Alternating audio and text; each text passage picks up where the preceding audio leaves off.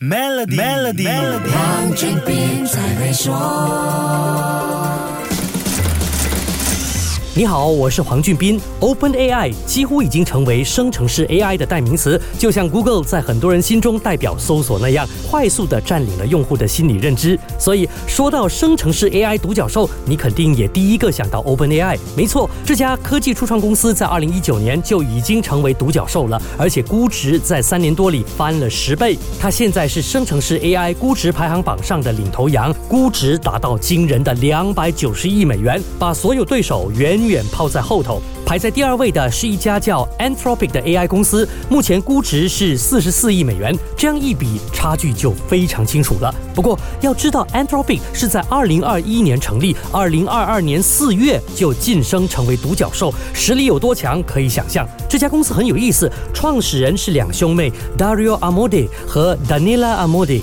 他们都曾经是 OpenAI 的高层，两人在 Microsoft 于二零一九年投资 OpenAI 之后，因为发展方向分歧，决定离开。之后，跟一群志同道合的同业开创了 Anthropic，推崇负责任的使用 AI。这家公司在二零二二年得到 Google 投资四亿美元，并正式成为 Google Cloud 的合作伙伴。这就明白它的崛起绝非偶然，它绝对会是 OpenAI 的一个有力竞争对手。如果你对生成式 AI 感兴趣，这家公司的发展绝对值得。关注 OpenAI 在二零一五年创立，花了将近四年，在二零一九年成为独角兽。Anthropic 成立于二零二一年，短短一年就成为独角兽，这是不是意味着生成式 AI 是缩短独角兽养成时间的滋养液呢？的确是。至于有多快呢？下一集跟你说一说。守住 Melody，黄俊斌才会说。黄俊斌才会说。